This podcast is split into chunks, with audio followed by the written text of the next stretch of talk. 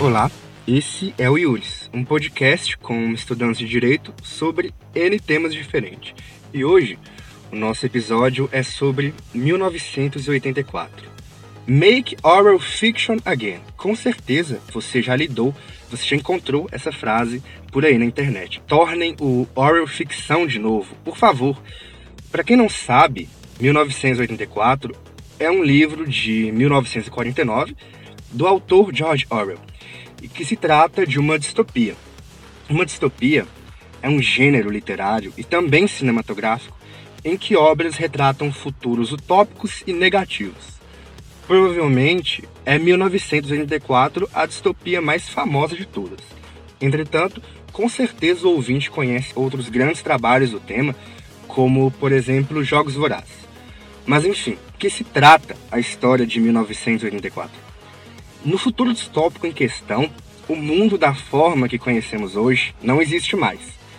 O planeta é dividido em três grandes potências, sendo elas a Eurásia, a Oceania e a Estásia. O narrador do livro é um narrador observador, não é um narrador personagem. Entretanto, ele acompanha a história do protagonista Winston durante todo o livro. Winston é um funcionário do Ministério da Verdade que era um ministério responsável por retificar e editar documentos e notícias, tinha uma função ali que era uma função de censura mesmo, né? E na realidade, apesar de se chamar Ministério da Verdade, era mesmo um ministério da mentira, porque ele modificava toda aquela realidade das coisas e fazia com que essa realidade se adequassem com a vontade do partido. Além do Ministério da Verdade, também existe o Ministério do Amor, que era o ministério responsável pela guerra, o Ministério da Fartura, que cuidava da economia planificada, e o aliás, perdão, o Ministério do Amor era responsável pela uh, manutenção do controle né, e da ordem social. E o Ministério da Paz era responsável pela guerra. Essas grandes nações, né, que são retratadas no livro, elas são uma referência muito evidente de como seria o mundo se as pretensões expansionistas do totalitarismo soviético fossem concretizadas, né, na visão de Orwell. Eu, particularmente, quando eu sugeri para que a gente abordasse esse livro no podcast, foi por dois motivos. Primeiro, porque ele é um livro que eu sentia que eu já deveria ter lido há muito mais tempo, né? E também porque no início desse ano, assim como grande parte dos brasileiros, eu fiquei viciado no Big Brother Brasil. Muito viciado. Eu acho o BBB um entretenimento incrível, é uma experiência social muito interessante e acho que a maioria das pessoas também já sabe disso, mas o reality ele tem esse nome justamente por causa do livro, né? O conceito de estar em uma casa vigiada 24 horas por dia é um conceito que muito se relaciona com o livro. Mas eu gostaria de saber de vocês, né? Além de quais foram as impressões que vocês tiveram do livro, uh, gostaria que vocês desabafassem um pouco sobre por que o Orwell tem que ser ficção de novo. O que está acontecendo no Brasil agora que esse livro parece com a realidade? Olha, eu entendo que essa frase se tornou uma preocupação porque nós começamos a observar é, alguns, alguns elementos dessa ficção como realidade, ou talvez não como realidade, e sim como uma ameaça de, de, de ser realidade. Mas de qualquer maneira, é, eu pelo menos tenho uma, uma dúvida é, de se nós não estamos muito, muito precipitados ao fazer uma afirmação dessas, né? De ah, faça o Orwell virar ficção novamente? E quais dessas coisas já de fato não existiram durante todo esse tempo e nós não estávamos uhum. prestando atenção? Olha, para discorrer sobre isso, sobre essa afirmação que o Wendel fez, na verdade, essa indagação que ele fez para a gente, acho que a gente tem que partir de alguns pressupostos. O ser humano, uhum. ele é em si neofílico e neofóbico. O neofílico é aquela, aquela pessoa que gosta de coisas novas. Ele tem prazer em coisas novas. Mas ele ao mesmo tempo é neofóbico. porque ele também tem pavor de coisas novas. Então a gente tem que sempre buscar um equilíbrio. Só que com o avanço exorbitante que a tecnologia tem tomado nos últimos tempos, é, o, na, o lado neofílico do ser humano tem, tem se aflorado mais.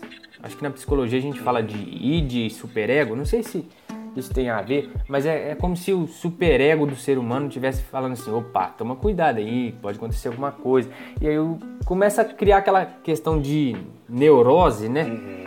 É, um tanto de conspiração.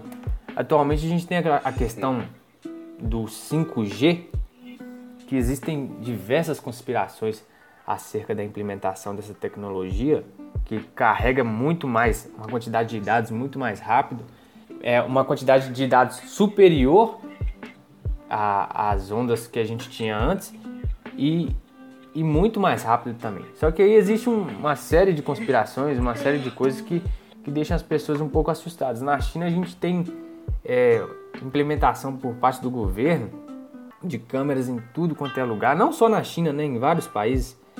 E parece que estão desenvolvendo um sistema de rastreamento por através da face da pessoa. Isso assusta um pouco as pessoas, né?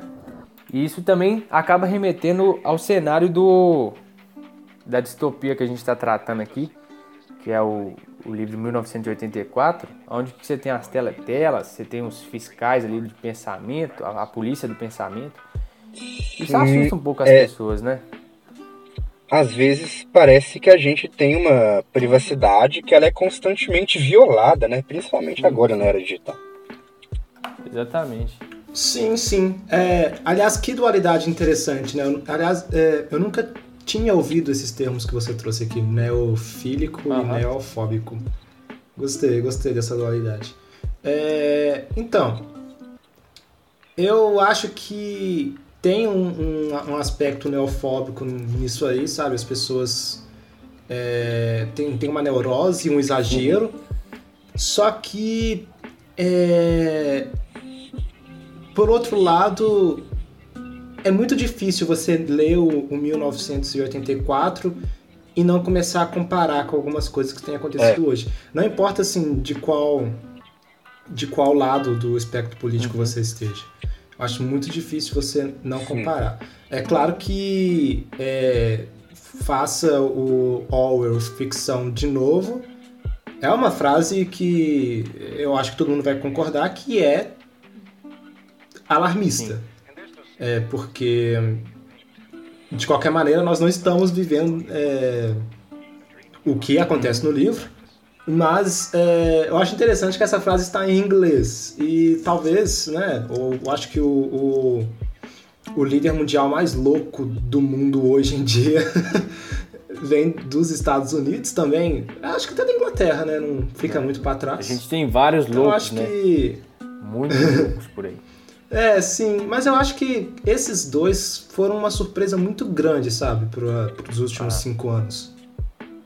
Então, uhum. acho que justifica a é, frase estar em inglês por É verdade, disso. né? Os Estados Unidos e Reino Unido eram democracias muito consolidadas, né? Hoje, né, inclusive hoje, nessa data, dia 30 de julho, o Trump colocou em questionamento até mesmo a, a veracidade né, das, das eleições americanas. Isso nunca foi feito antes por um presidente americano. Então, realmente, ele fez, fez, isso no Twitter. Acusou ah, as eleições sempre, de serem fraudadas. Eu, racho, é, eu racho de rir com essas com a surpresa que o, Emerson toma com essas notícias. É verdade. Eu nem me surpreendo mais. As reações são ótimas. Não, é porque eu sei que o Bolsonaro fez isso há alguns meses. Pois né? é, agora foi um presidente americano. Pela primeira vez na história. No Twitter ainda. Entra lá que você vai ver. Mano, eu não tenho. Meu Deus do céu, o cara é eleito e. ai, ai. É, meu senhor. Complicado. Enfim. Mas então, é, eu também queria fazer uma correlação com a realidade.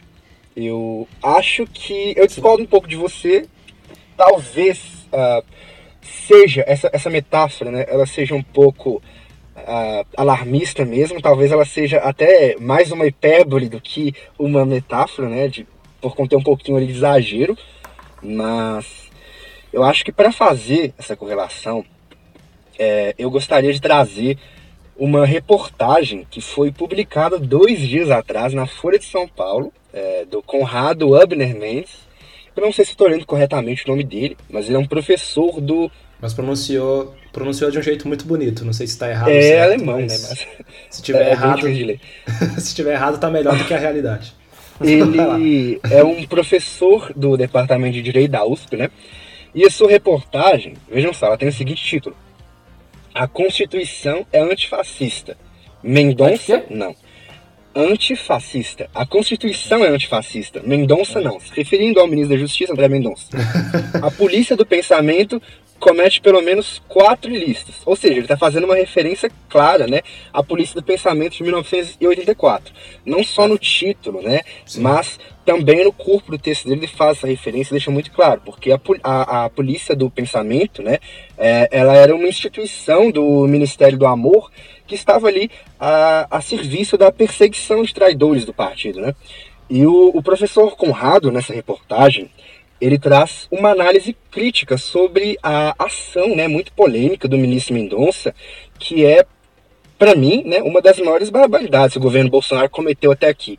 Na verdade, é até difícil a gente nomear quais foram as maiores barbaridades que esse governo cometeu, porque foram tantas né?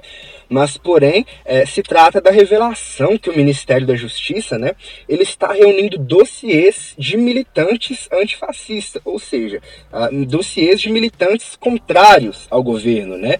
O governo Bolsonaro não é um governo fascista, porque o nosso Estado, ele ainda é um Estado democrático.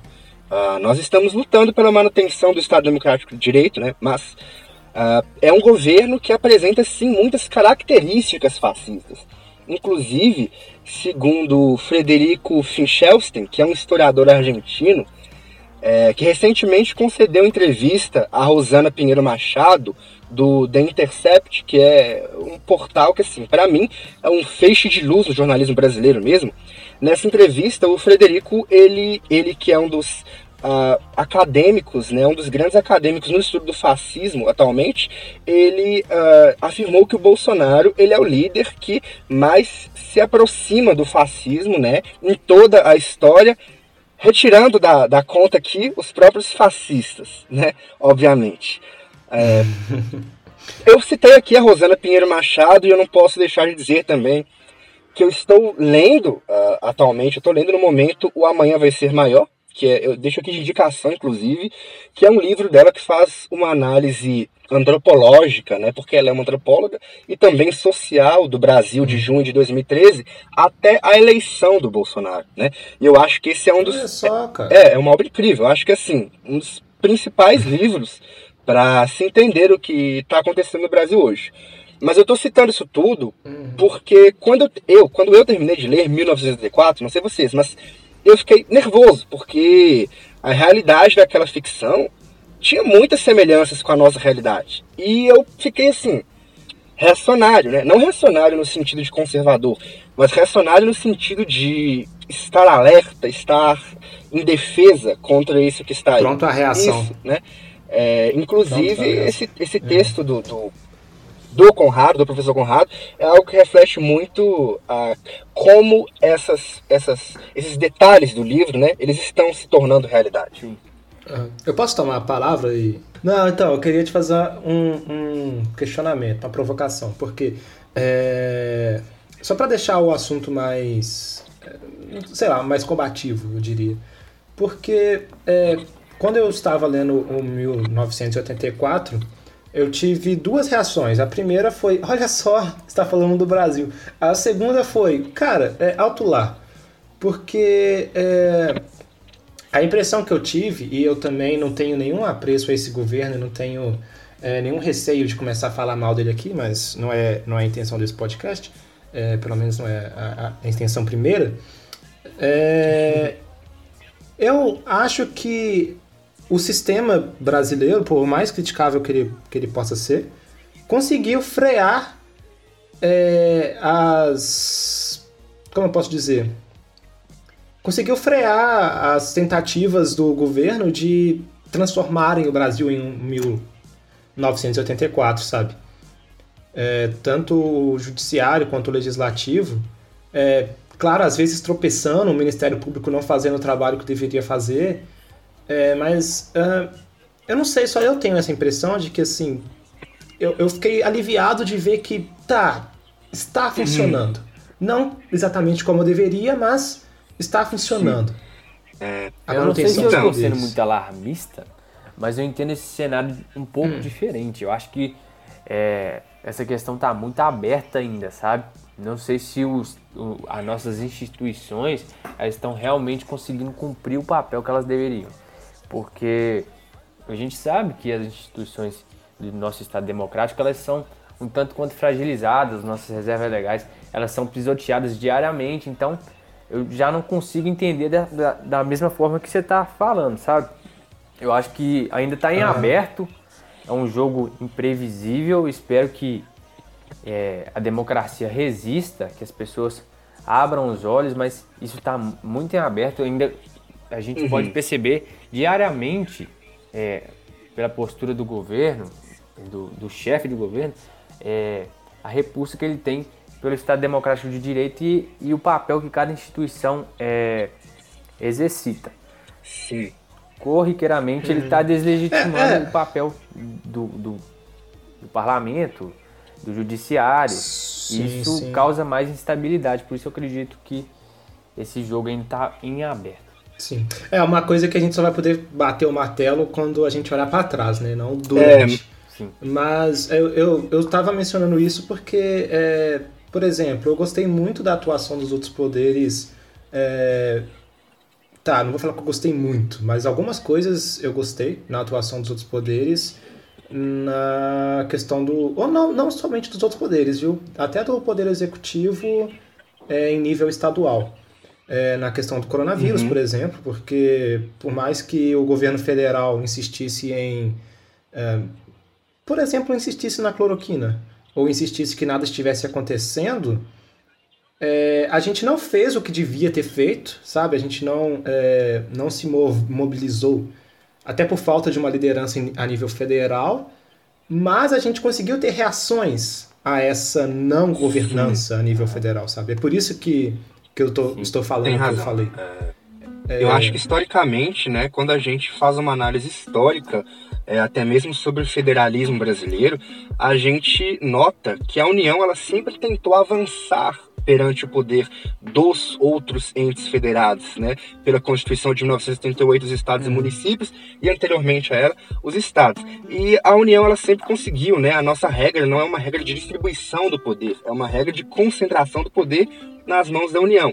E dessa vez não. Inclusive, o, o próprio governo Bolsonaro, ele alega, inclusive, que o a Supremo decidiu que eles não teriam competência para lidar com aquele tema, né? Para se isentarem das responsabilidades. Isso é ridículo, Mas eu concordo. Cara. Isso é ridículo. É ridículo. Ah, não, é ridículo, é assim, esdrúxo. Mas eu concordo com essa sua análise, que é uma análise de que as instituições, por enquanto, elas estão respondendo muito bem. E de fato, elas estão respondendo bem. Uhum. Entretanto, eu mantenho a minha preocupação porque, uh, se a gente for parar para pensar, bom, ok, Uh, atualmente, o presidente da Câmara é o Rodrigo Maia, que é uma pessoa contra o Bolsonaro, né? Não, é, é pode-se dizer que, que, o Rodrigo Maia é uma pessoa... Ele exerce o papel dele de presidente da Câmara muito bem, mas a gente sabe que ele não simpatiza muito bem com o presidente. Ele não é situação, né? Entretanto, o mandato dele acaba esse ano, né? Ano que vem tem eleição novamente para o presidente da casa. E quando o governo Bolsonaro está negociando com o Centrão e pode conseguir a presidência da Câmara, então uh, eu acho que essa reação das instituições contra os avanços uh, bolsonaristas, que são avanços totalitaristas contra o Estado de Direito mesmo, eles tendem a se enfraquecer. E um outro ponto muito importante é também o fato de que, uh, se eu não me engano, até o final do governo Bolsonaro, em 2022, dois ministros do Supremo vão se aposentar. Né? Em setembro, agora, o Celso de Mello já se aposenta. Inclusive, esse texto, né, porque ele vai completar 65 anos, e aí vem a, a aposentadoria compulsória dos ministros, Mas, inclusive, esse texto que eu citei nessa reportagem na Folha de São Paulo do professor Conrado, ela está fazendo críticas ao ministro da Justiça, André Mendonça, justamente em relação a isso, porque ele é um dos cotados ali para assumir uh, a vaga do Celso de Mello no Supremo. E ano que vem, né, no próximo ano, acredito que o ministro Marco Aurélio também irá se aposentar. Então vamos imaginar que, ok, o Bolsonaro indique dois ministros agora e consiga se reeleger. Caramba, é, é, é, o que o Levitsky fala em como as democracias morrem, né? A, degradação da democracia ela começa ali também, como a gente observou na Venezuela, com a nomeação de juízes favoráveis àquela intenção totalitarista do, do poder executivo. Uhum. Sim, mas então, é, aí tem uma coisa que é, é uma questão de, de, como funciona o sistema mesmo. Porque, teoricamente, todo presidente tem esse poder de nomear ministro de que é legítimo. STF. A Dilma fez isso. É, então, eu acho que o erro é esse, cara. Por que, que tem presidente da República nomeando ministro do STF, cara? O que, que o é... presidente da República entende de, de Suprema Corte? Mas, é, eu sei que isso não acontece só no uhum. Brasil, tá? Talvez eu esteja sendo até, até leviano aqui. É, mas é, o meu ponto é, é, o seguinte, eu queria comentar uma outra coisa, que apesar de eu ter falado aqui que eu fiquei feliz de ver os outros poderes, ou até subseções, né, diria assim, do poder executivo a nível estadual, até municipal, é, combatendo medidas negativas à sociedade, uhum. eu não estou dizendo que, ah, cidadãos, relaxai-vos. De jeito nenhum. É vigiai, vigiai, eu vos digo, não sabeis qual dia é a hora. Já dizia Jesus Cristo. E. É, obras como 1984, ou até mesmo você mencionou uma que eu ia mencionar aqui, a, como as democracias morrem. É, apesar do aspecto alarmista que essas obras podem ter, certo alarmismo é bem-vindo, sabe? Para a democracia. É importante para a democracia, porque afinal é, esses caras estão o tempo todo tentando convencer a opinião pública, não é mesmo? Sim. O tempo todo tentando convencer a opinião pública. Então, o nosso ceticismo em relação ao governo ele é muito importante. É, e então a gente é, se nutrir desse tipo de obra que nos ajuda a refletir né, sobre como a gente pode fazer esse papel. E tá, enquanto nós não estamos na situação de 1984, ou melhor, é, trazendo aqui para o Brasil, enquanto nós não estamos na situação de 1964, é, nós temos essa capacidade, esse poder de vigiar. Não é? é, é muito importante, porque e... Churchill ele já avisava sobre Hitler antes da merda toda acontecer, né? E as pessoas só foram escutar ele depois. É. é, George Orwell, ele vive num período entre guerras, né? E ele era um social-democrata. Eu acredito que até essa obra que ele, que ele resolveu escrever foi justamente um manifesto contrário a esses regimes totalitários que cercavam, cercaram ele. Ele se tem hum. a Alemanha nazista. Eu tive a impressão, eu tive a impressão de que quando eu li, eu tive a impressão de que na verdade ele estava é, criticando especificamente o comunismo. Assim, uhum. eu sei que serve pra gente pra gente combater qualquer tipo de autoritarismo, né? Sim. Mas a minha impressão é de que ele escrevendo, ele estava se referindo especificamente ao comunismo. É, ele, pegou, se ele usou muito, ele usou muito o exemplo assim. da, da União Soviética, né? Assim, é, todas as descrições é. do grande irmão, tudo quando ele descrevia aquelas características lá, eu só me via à mente a figura do Stalin, eu não sei porquê, eu acho que foi a intenção dele mesmo. Uhum. Falar da União Soviética. É. Mas, é, mas ele... assim, não que não sirva, não que não sirva para nós, né? É, é, é. Não que não sirva para coisas que não são comunismo, mas enfim, desculpa te interromper. Não, tudo bem. É, e, e o papel que o social-democrata exerceu naquele momento ali, do entre guerras, era justamente refrear esses regimes do nazismo, do, do fascismo. Enfim, é, o papel do social-democrata naquele período era um papel diferente do que a gente tem hoje. Só que, se você faz uma análise, é, igual vocês disseram, um pouco alarmista, a gente vê que o nosso papel atualmente também é frear esses regimes, porque o papel que, que, que os sociais-democratas tem que exercer hoje é justamente desse. de continuar freando e, primando a nossa Constituição, uhum. as nossas instituições, porque é, por mais alarmista os cenários que esses livros aí que vocês apresentaram, como as democracias morrem e outras análises possam parecer, é uma realidade. Tem até um escritor que fala de como o fascismo ele se reinaugurou, se reinventou para os dias de hoje, que é o Pastiolini. Eu acho que o Wendel até conhece, né? E ele fala como é, é comum surgirem é, governos totalitários após um, um período de social-democracia ou de bem-estar social é, efetivado, sabe? As pessoas parecem que se uhum. esquecem do perigo do fascismo, do, do totalitarismo e acabam se desbandeirando para um lado mais, digamos, radical. A gente tem. Eu, eu queria fazer até um adendo. Aqui no Brasil, é, é porque o Juninho tinha falado sobre a responsabilidade dos sociais-democratas em conterem o avanço do totalitarismo, em frear o avanço da degradação da nossa democracia, mas eu queria até ampliar isso, né? Porque na verdade é uma responsabilidade de todos os democratas, né? Não apenas dos sociais-democratas, mas dos conservadores, dos liberais, dos liberais sociais, dos socialistas democráticos, dos ecossocialistas ou qualquer um que defenda um projeto de democracia, né? Uhum. Com certeza. Então, é, eu ia comentar que eu entendo como isso aconteceu no Brasil. Hum. Eu entendo como isso aconteceu no. Acho que é o Peru que é citado no Como as, como as Democracias Morrem. Acho que é o Peru, né? Do. Poxa, esqueci o nome Levitsky. do cara. Mas enfim. Não, o nome do ditador. Ah, tá. Não, tá. então não é Peru. Acho que... É Alberto Fujimori! Alberto Fujimori. É. Eu tava falando, tá, então eu entendo como isso pode acontecer no caso do Brasil, ou no caso do Peru, ou em países subdesenvolvidos de maneira geral, saca? Entendo. Mas eu não entendo como uma coisa dessa acontece nos Estados Unidos, como uma coisa dessas acontece na Inglaterra, apesar de ter lido aí o, como democracias mortas. Porque, então, aqui no Brasil o que rolou? É... O que eles usam para justificar o avanço de, de, um governo mais características mais autoritárias, tem anseios mais autoritários, apesar do governo em si não conseguir ser autoritário, graças a Deus a justificativa é a falha do Estado em segurança pública, o que é uma idiotice. Você simplesmente melhora a segurança pública, você não desiste dela. eu não sei como isso poderia solucionar o problema. É, então, mas eu entendo esse discurso funcionar aqui. A gente estava comentando ontem, quando a gente estava gravando é, o nosso episódio sobre desigualdade social, de quão mesquinha é a nossa classe média e como egoísta é. Mas em países em que a classe média é mais inflada, é mais, assim, é mais gorda, como a Inglaterra ou até mesmo os Estados Unidos, em países com menos desigualdade, o que, que aconteceu ali, cara? Saca? O que colou?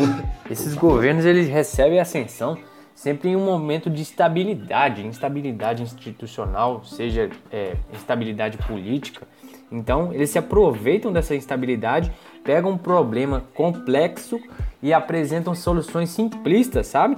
Para inflar o coração das pessoas. Então, é, eles se aproveitam de um momento de fragilidade para ter ascensão ao poder.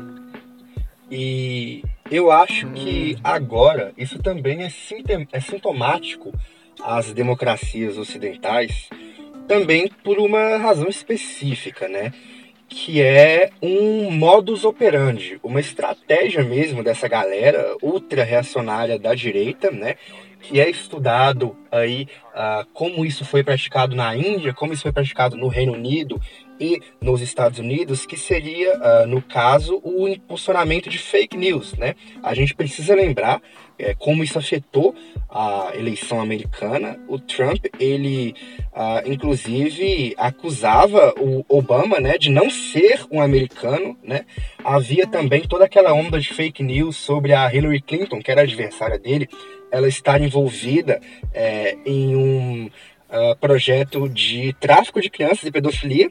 A gente tem no Reino Unido toda aquela onda de fake news que acabou acarretando né, na aprovação do Brexit, né, na é. saída do Reino Unido da União Europeia e aquele isolacionismo conservador e ultranacionalista né, que o país acabou é, se mergulhando. E aqui no Brasil, né, a gente vê isso pessoalmente todos os dias como as fake news elas são perigosas, estão aí é, degradando a nossa democracia mesmo. Inclusive, foi um dos pontos chaves do Bolsonaro vencer a eleição. A gente não entendeu ah, como é, a, aquela campanha funcionou virtualmente no momento certo, né? Eles fizeram isso muito antes de nós. Uhum. Apesar de que eu acho que é, esse governo, essa situação, eles não, não pensavam que eles iam ganhar essa eleição. Sabe? Ah, eu acho. Eu acho que. Você acha que eu eles pensavam? Isso, Porque é... é... o que eu já tinha dito ó, uma vez. Acho que a gente subestima demais uhum. a capacidade é, dessas pessoas. Mas eu acho que eles também se subestimaram. Porém, chegou um momento, eu acho que, que eles viram mas... que era possível. Uhum. Então, eu acho que eles só viram que era possível durante a eleição, cara. Tipo, eu acho que se não é, fosse, mas, se mas não fosse a facada, se não fosse essas coisas, Sim, se não fosse o próprio antipetismo... Ainda que eles tivessem perdido, Uh, uhum. Não dá para negar, lógico, seria um estrago muito menor, mas não dá para negar que certa parcela da população apoiando essa agenda ultra-reacionária já seria ali uma enorme conquista para eles, né? Sem dúvida, sem dúvida. É, sim. Sim, sim. É, aliás, um momento histórico o PSL, aqui. O PSL teve é... o maior número de cadeiras, né? Durante anos, acho que era o PMDB, o PT, que tinha é, o maior número de cadeiras no parlamento, aí esse ano o PSL teve o maior número de Isso também aconteceu na Alemanha, né? A, a extrema-direita não venceu, entretanto, eles conseguiram pela primeira vez cadeiras no parlamento. A Angela Merkel continua no poder na Alemanha, entretanto, a extrema-direita também está avançando. Uhum. O que talvez seja mais perigoso, né, do que o presidente. Sim, às vezes sim. É, eu acho que é o. Sim. Aliás, um momento histórico aqui, o Getúlio Vargas, ele entrou no poder por fake news, né? Ele se apropriou da morte do ah, João Pessoa. Inventou que foi por razões... Inventou que o... Ai, quem era o presidente, gente? O Washington Luiz.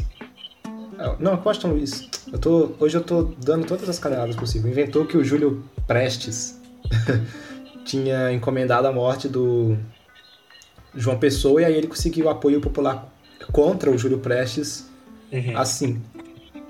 Então, olha a fake news trabalhando, é. né? Desde. Ao longo de uhum. toda a história, né? É. é. o termo, o termo é novo, né? Fake news, assim, é o que uhum. viralizou. Mas é, notícia falsa sempre foi possível ser feita, né? Não é a internet que possibilitou isso.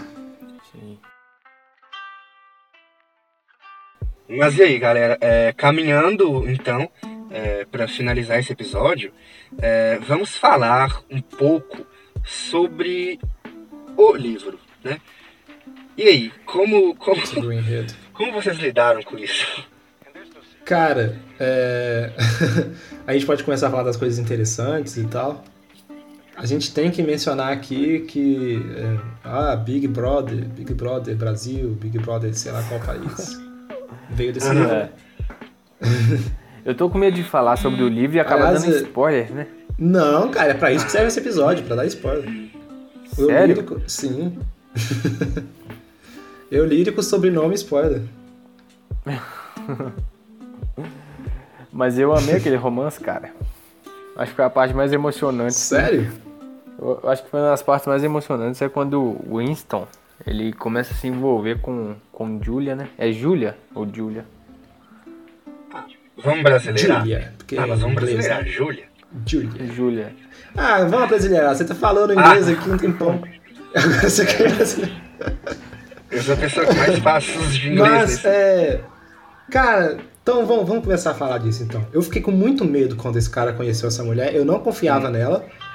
Eu achava que ela ia furar o olho dele a qualquer momento ali, ia dar uma facada pelas costas. Não, eu não consegui confiar nessa mulher, cara. Porque ela era muito. Ela era muito eu, eu, espertinha, eu, tá achei, ligado? Pra... Eu não achei isso não, cara, porque era tudo muito imediato. As denúncias, elas não, não tinham é, critério nenhum pra, pra você provar. Só bastava você falar que aquela pessoa tá conspirando contra o governo é. e ela era. Ela sumia. O Winston, ele tem um, ele tem um amigo eu esqueci o nome do amigo, peraí. É o cara, é... o cara trabalha com... O Simon. Isso, ele trabalha com Que tá desenvolvendo a, a nova língua. Isso. ele, ele sumiu, ele deixou de existir. E, e o Winston sequer poderia citar o nome do Simon, que era um grande amigo que ele tinha. Então, Trabalhava mas com aí ele que no, tá. no, no Ministério Verdade. da. A gente viu o livro pelo ponto. Da. A gente viu o livro pelo ponto de vista do Winston. E se o Simon também conheceu uma mulher, Aham, entendeu? aham. Que ficava falando de dicionário com ele. É possível, cara. É tudo possível. Eu não, eu não conseguia confiar na Júlia, mano. Ela era muito.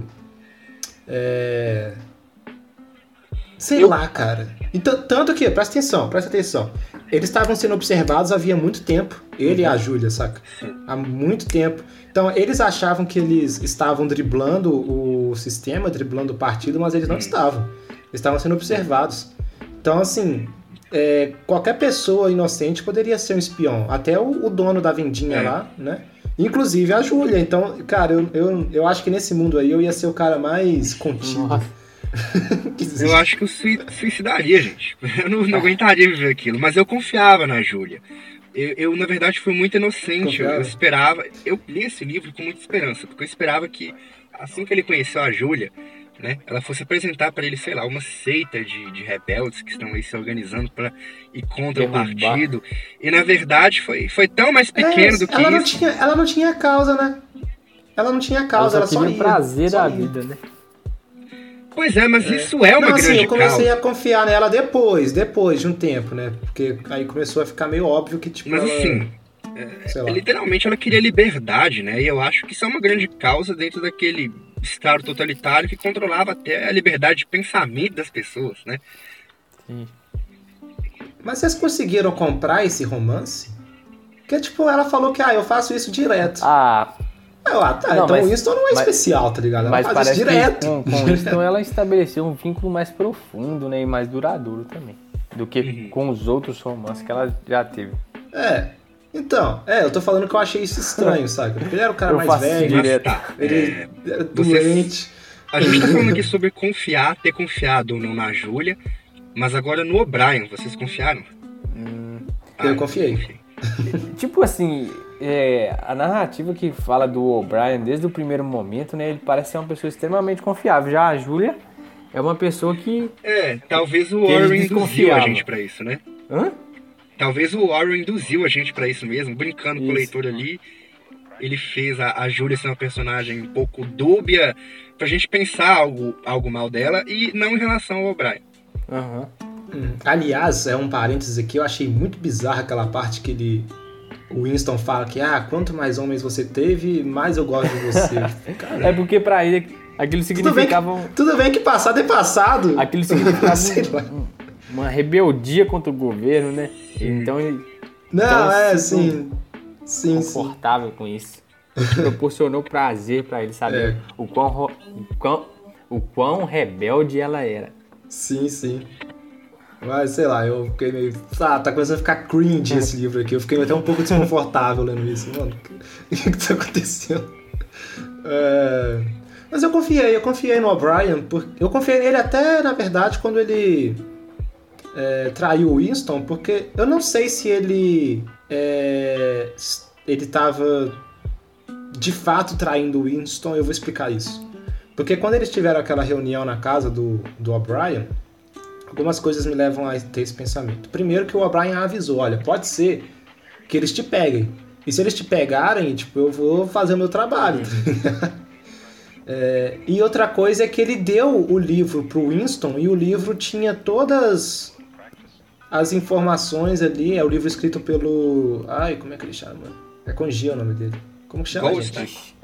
Ah, Goldstein. Isso, o livro do Goldstein. Então, tipo, eu. eu- é- essas, do- esses dois elementos me fizeram acreditar que o, o, o O'Brien não era um fiel do partido, ele só estava tentando manter o movimento, saca? Vivo.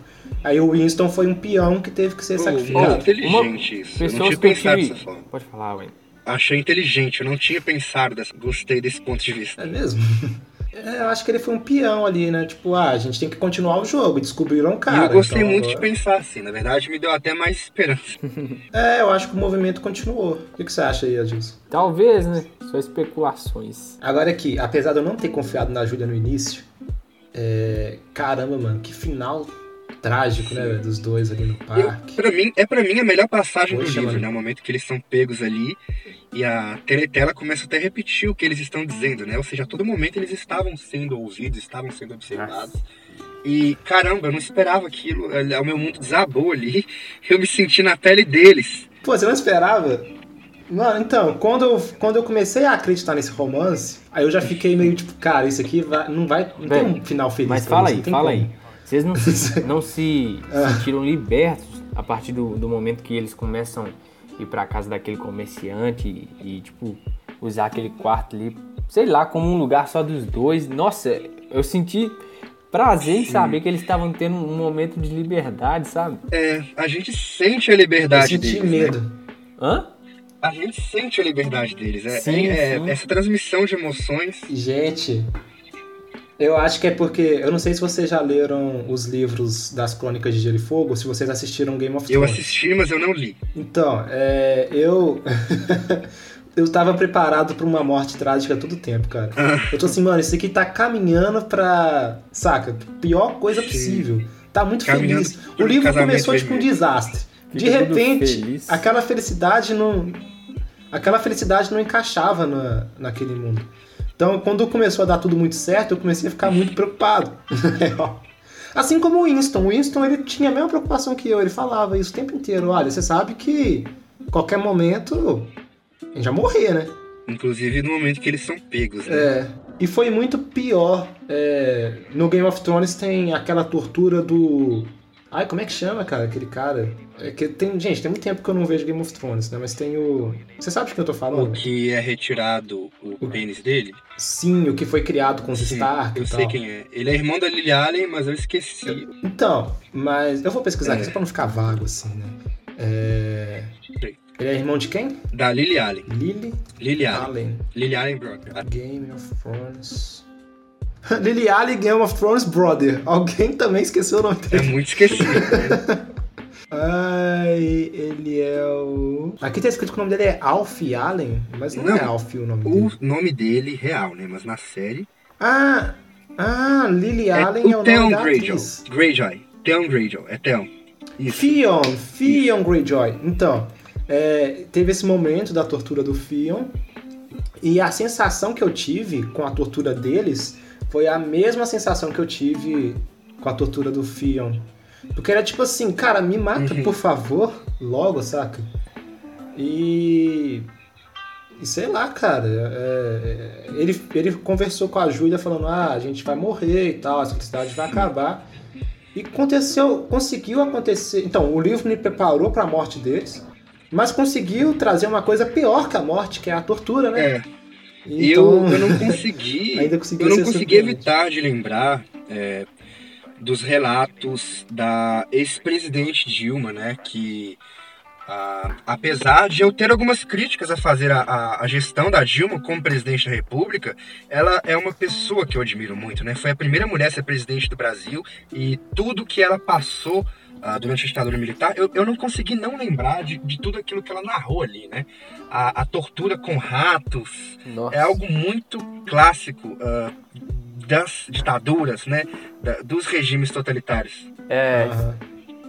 Ah, eu não conheço sobre a tortura da, da Dilma. Ela já deu algumas entrevistas É. sobre. Eu não, eu, não fico, eu não fico pesquisando essas coisas, cara. Isso Inclusive, é, essas torturas-.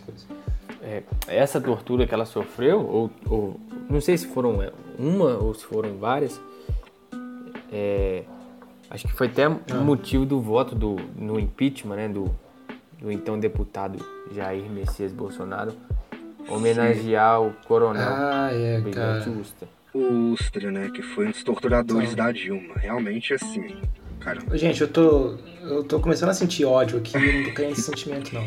Mas assim, vamos voltar é, mas, mas essa parte do é, livro, é um ela é uma é um parte muito mórbida. Nossa, só de, de pensar que, que o nosso Ela, atual ela sentimentos ruins na gente.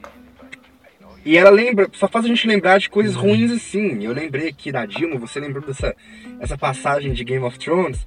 Então, de- de- isso mostra como Uhum. é mórbida, né, essa passagem do livro. Eu acho que assim, a passagem mais pesada, a passagem de tortura do Winston, pra mim, ler aquilo foi assim, uma leitura cansativa mesmo, porque eu tinha é. me apegado a ele e eu tinha esperança de que não ia acontecer aquilo, mas tudo bem.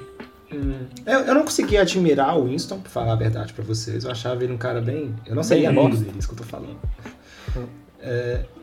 Não, não é bem bosta, só que, tipo, sei lá, às vezes ele tinha uns pensamentos. Tipo, eu achei ele meio sem personalidade no início do livro, eu até comentei isso com ele. É, depois ele foi até tendo, mas no início, nossa, velho, que cara. Ai, eu não, não, não tava entendendo qual era dele. Sabe aquele personagem é. tipo Harry uhum. Potter, assim? É, pelo menos nos filmes? Que você vê que ah, esse cara vai ser usado para ser o olho da gente aqui, mas ele não vai ter a própria opinião. Ele vai ser o mais neutro possível.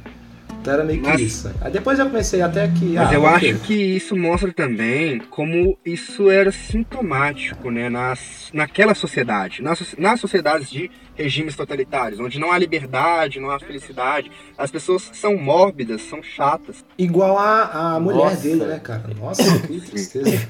Ele descrevendo o relacionamento com ela, não? É agonia. Inclusive, gente, a é, mãe é. dele também, né? Ele relata isso, inclusive.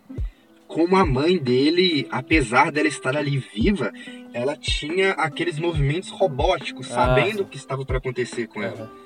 Então, caramba, isso, é, isso é algo que a Hannah Arendt trabalha bastante né, no seu livro A Origem do, do Totalitarismo, que é a, a, supressão total da liberdade e a transformação daqueles indivíduos, né, a supressão total da liberdade e do individualismo e a supressão daqueles indivíduos, a transformação deles em uma massa, uma massa robótica, né?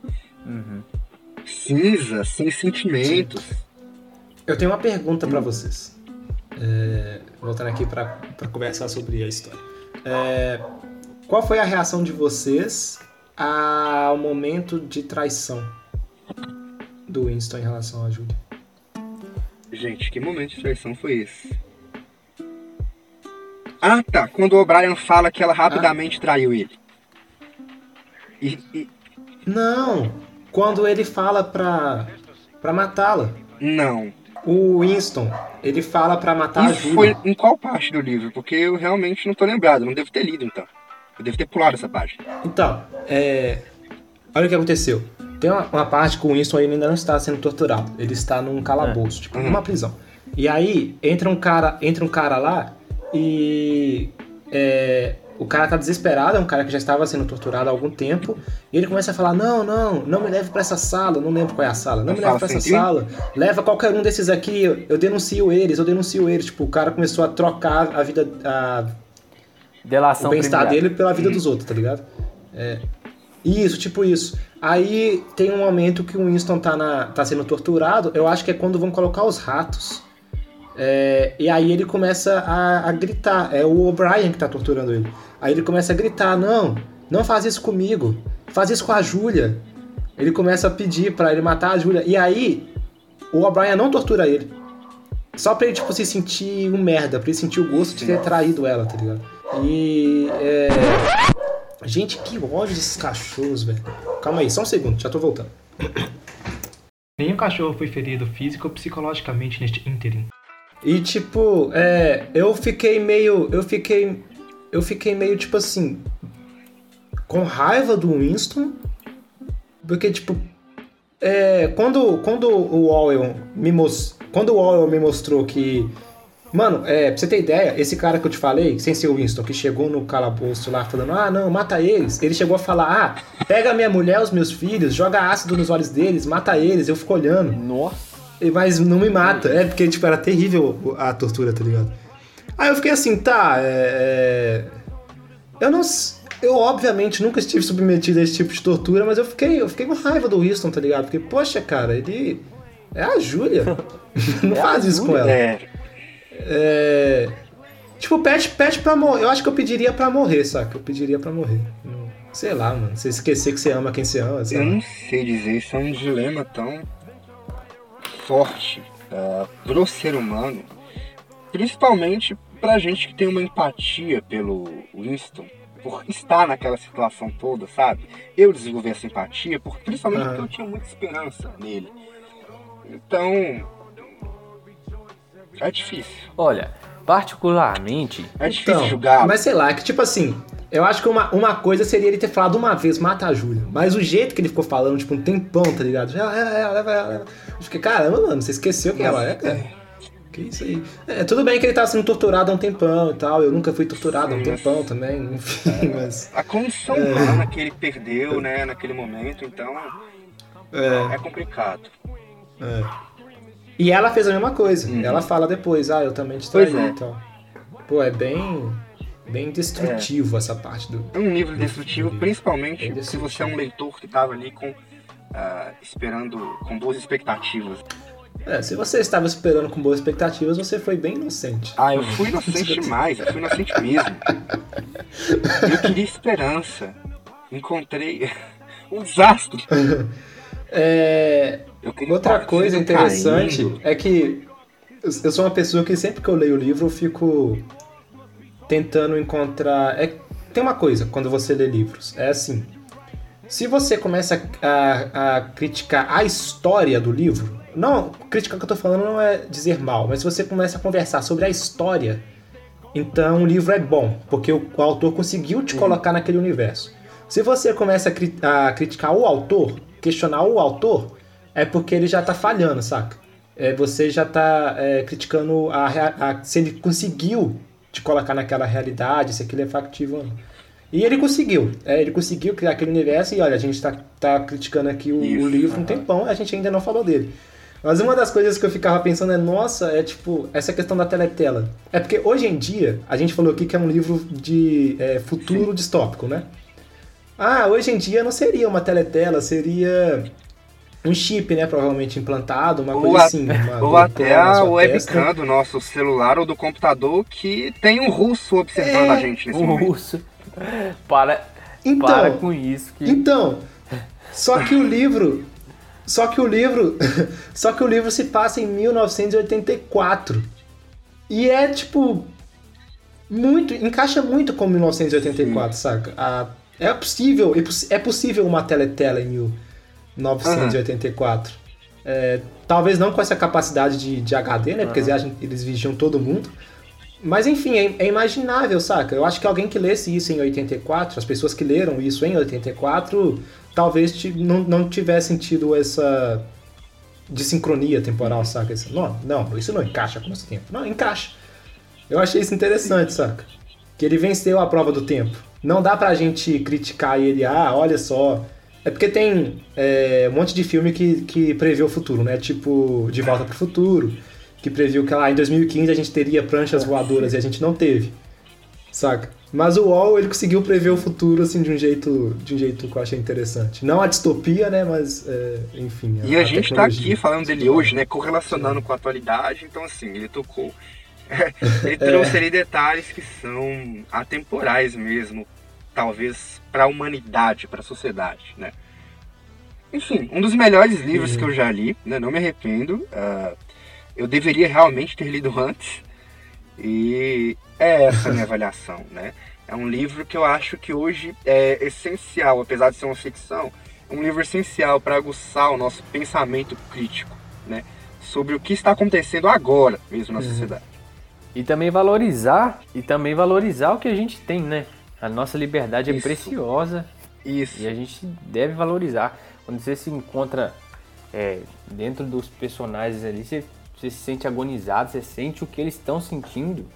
E, e aí você passa a olhar para si, olhar para sua realidade e falar: Poxa, eu sou privilegiado, tenho a oportunidade de, de ter a liberdade, eu posso estar com uma pessoa que eu quero.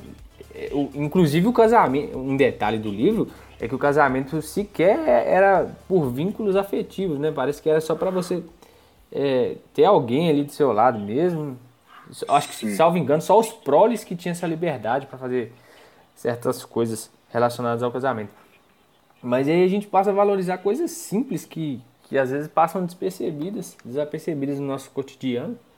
Mas é, Uhum. o livro ele foi muito interessante para aguçar algumas coisas que a gente não dá tanta atenção. E você, Emerson? Cara, é, a gente já tá indo pra aquela parte, o que você aprendeu com esse livro? É, e Não. que a gente conclui. Bom, pelo menos foi o que eu tentei fazer, acho que o Juninho também. É porque a gente não fez a pergunta. Mas É. enfim, foi isso que vocês aprenderam com o livro. Sim. Tá. O meu aprendizado é, é claro que tem todo esse aspecto aí que a gente tá falando da liberdade é, e, e todos os méritos pro Orwell, mas uma coisa que eu gostei muito de, de, de sentir lendo esse livro é que a literatura brasileira bate muito diferente, saca? Uhum, Muito diferente. tem razão. Talvez eu esteja quebrando alguma expectativa aqui, porque eu não, tô Não. falando exa- exatamente do livro, tô falando de É. outros livros brasileiros, mas eu gostei de ter essa sensação, saca? Pô, o Machado de Assis bate de frente com aí os clássicos estrangeiros, tem razão. Ah, Mas é isso, né? Ah, Até o nosso próximo episódio do Eu Lírico. Ah, ainda vamos decidir exatamente qual vai ser o livro que vamos abordar, né? Mas não deve demorar muito para sair aí ah, o próximo episódio dessa série. É, Até mais, né? Nos sigam nas redes sociais, né? Como sempre, todo final de episódio é essencial que a gente fale isso. Provavelmente está na descrição do Spotify também. Ou em outra plataforma, né? Que vocês estiverem ouvindo. E é isso. Tchau, tchau. tchau, tchau. É isso aí, pessoal. Grande abraço. Tchau, tchau. Till I collapse, I'm spilling these raps long as you feel them. To the day that I drop, you'll never say that I'm not killing them. Cause when I am not, then I'ma stop pinning them. And I am not hip hop, and I'm just not Eminem. Subliminal thoughts when I'ma stop sending them. Women are caught in webs, spin 'em in hawk venom. Adrenaline shots, the penicillin could not